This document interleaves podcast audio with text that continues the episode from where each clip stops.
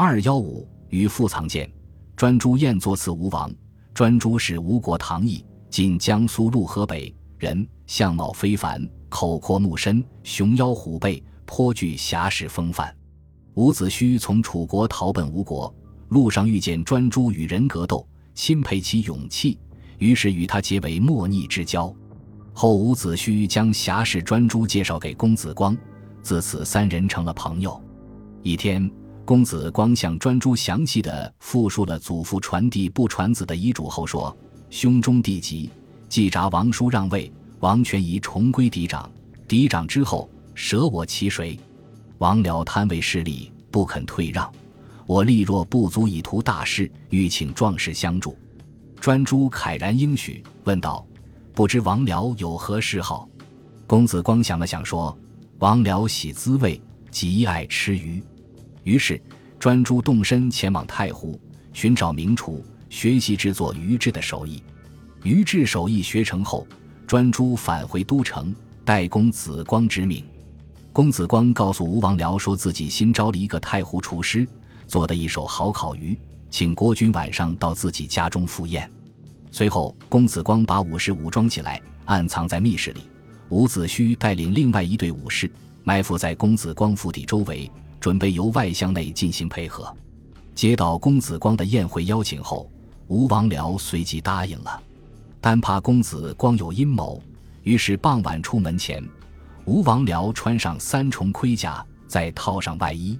吴王僚为了保证安全，下令将公子光府邸严密戒备。公子光府周围三步一岗，五步一哨，从门口到厅堂内外布满甲士。吴王僚还携带了不离左右的亲信，为了保证食物的安全，亲信们仔细检查了食材和调料。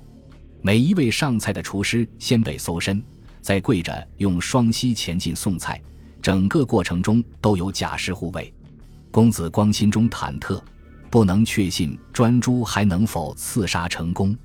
公子光频频劝酒之后，以给脚部上药止痛为借口，退下厅堂。厅堂中只剩下吴王僚和一些亲信武士。公子光绕到厨房，见专诸埋头做烤鱼，就像什么情况都没有发生一样。公子光又闪到了密室，然后穿戴好盔甲，配上利剑，等待厅堂里的变化。专诸做好烤鱼后，捧着菜盘进献给吴王僚。在厅堂门口，有人接过菜盘，有人将专诸的衣服剥下。对专诸全身进行了搜查，确信没有武器后，两列武士架着专诸，将刀架到他的颈部，让专诸赤膊跪地，用膝盖前行。吴王僚示意专诸将烤鱼端到案几最靠近自己的一边，专诸跪在地上，挺直腰板，将鱼盘放到吴王僚的前面。就在鱼盘即将放下的那一刻，专诸的右手迅速滑进盘中的鱼肚子里。摸出暗藏其中的鱼肠剑，猛刺向吴王僚。鱼肠剑透过吴王僚的三重盔甲，刺穿了他的胸膛。一瞬间，血光飞溅，吴王僚仰面倒地而亡。